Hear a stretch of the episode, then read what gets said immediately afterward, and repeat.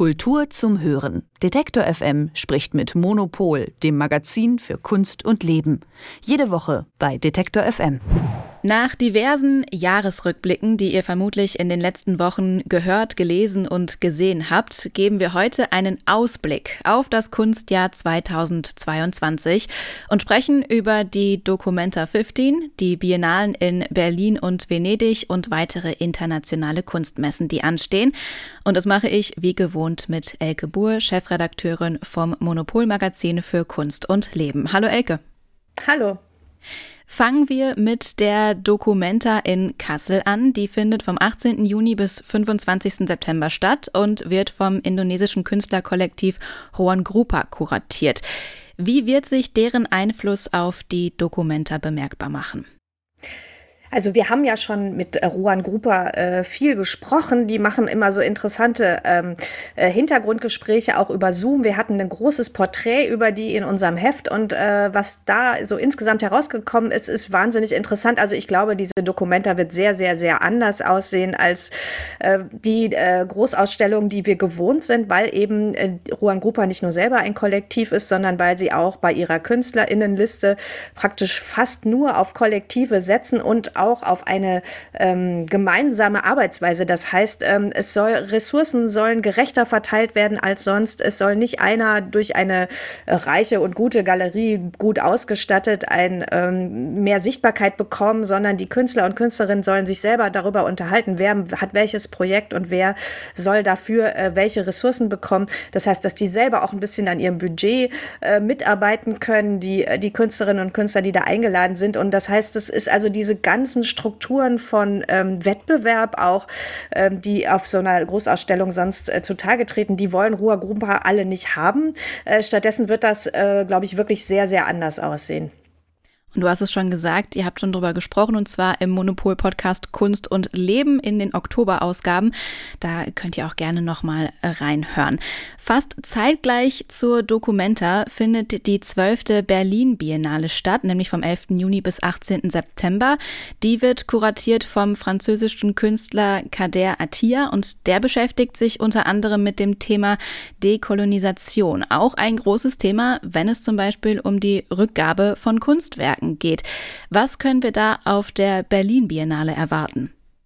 Also KDAT hat noch nicht viel gesagt, was er eigentlich inhaltlich da machen will. Äh, man kann eigentlich nur davon ausgehen, was er selber für ein Künstler ist. Und ich finde das wahnsinnig interessant, was er in den letzten Jahren gemacht hat. Und zwar ähm, ist sein großes Thema die Reparatur der Narben. Also äh, der, er hat zum Beispiel mal äh, auch in, in den Kunstwerken in Berlin, äh, was ja eine, ähm, eine der äh, Hauptspielorte der Berlin Biennale auch sein werden, eine große Einzelausstellung gehabt, wo man, ähm, wo er praktisch so eine Verbindung geschlagen hat von äh, afrikanischen Masken, äh, in die ja auch immer, ähm, äh, immer so, äh, so Schnitte äh, reingesetzt werden, die man, die man sieht, zu ähm, Bildern von äh, Kriegsopfern aus dem Ersten Weltkrieg, die ja auch total berühmt geworden sind dafür, dass es diese verstümmelten Gesichter gab. Und seine Frage ist halt, wie kann man eigentlich Wunden heilen? Also wie, äh, wie, wie können Narben verheilen? Und das ist natürlich auch eine metaphorische Frage, die sich dann ähm, auch letztlich auf Gesellschaften überträgt. Also da bin ich sehr gespannt, was der eigentlich äh, da macht. Inhaltlich wissen wir noch nicht viel, aber es wird bestimmt auf jeden Fall was Spannendes passieren. Dann blicken wir auch mal auf das internationale Kunstjahr. Am 23. April startet die 59. Biennale di Venezia. Die findet ja eigentlich immer alle zwei Jahre statt und hätte eigentlich schon letztes Jahr sein sollen, wurde aber wegen Corona auf dieses Jahr verschoben. Sehen wir das Programm, was dann eigentlich für letztes Jahr geplant war, oder wurde da nochmal dran gearbeitet? Ich glaube, die meisten ähm, Pavillons zeigen, ähm, die, nein, eigentlich alle, äh, zeigen die Künstlerinnen und Künstler, die sie im vergangenen Jahr hätten gezeigt, äh, hätten zeigen wollen. Das wäre ja auch total gemein, wenn man jemanden auswählen würde und dann sagen würde, ach nee, jetzt verschieben wir, das heißt, du bist nicht mehr dabei. Ähm, also das kann man ja nicht bringen.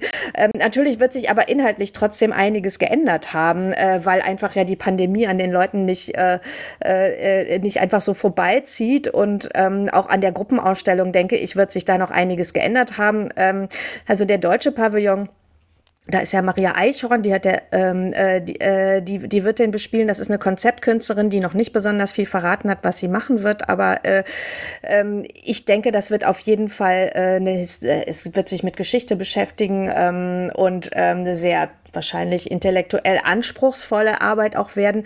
Ähm, und äh, Cecilia Alemanni ist die Kuratorin der, ähm, äh, der großen Überblicksausstellung und äh, da dürfen wir auch sehr gespannt sein, was die machen wird. Ich glaube, dass das bei ihr eher ähm, so ein bisschen auch so eine Feier der Kunst werden wird. Also dass sie, glaube ich, äh, also ich glaube, diese ganze Biennale sollten wir im April wirklich aus äh, diesem Corona-Problem einigermaßen rausgekommen sein, wird das, glaube ich, eine große Feier der Kunst und äh, und äh, eine Feier dessen, dass man sich wieder versammeln kann. Also eigentlich fängt ist ja die ähm, ist ja die Biennale immer in den letzten Jahren im Mai gewesen. Jetzt haben sie es sogar auf den April vorgezogen, um letztlich auch mehr Geld einzunehmen, also mehr Eintrittsgelder. Läuft also noch länger, läuft also richtig lange. Das heißt, man kann fast das ganze Jahr sich diese Biennale angucken und die wird auf jeden Fall das Kunstjahr ganz, ganz stark prägen. Ich hoffe natürlich auch, dass wir im April so langsam aus diesem äh, Corona-Schlamassel wieder raus sind, auch damit man noch auf weitere internationale Messen kann. Auf welche freust du dich denn 2022 noch? Ja, erstmal sind wir gerade sehr gespannt, ob eigentlich die Art Karlsruhe stattfindet, die für Februar schon geplant war. Da, ähm, da würde ich nicht meine Hand für ins Feuer legen, aber das werden wir auf Monopol dann, äh, sobald wir es wissen, verkünden, ob es die geben wird oder nicht. Ähm, eigentlich gar keine Zweifel habe ich daran, dass dann aber ab Mai irgendwie wahrscheinlich die Freeze in, in London und ähm, äh, nee, im Mai ist die Freeze in New York ähm, und vor allen Dingen im Juni wieder die Art Basel an ihrem klassischen Termin stattfinden wird und äh, ich glaube, da muss dann die Art Basel auch so wirklich so, eine, äh, so einen Auftritt hinlegen, dass man sieht, okay, jetzt haben wir es wirklich hinter uns. Also die haben ja wirklich ein hartes Jahr gehabt letztes Jahr, dann haben sie auf September verschoben.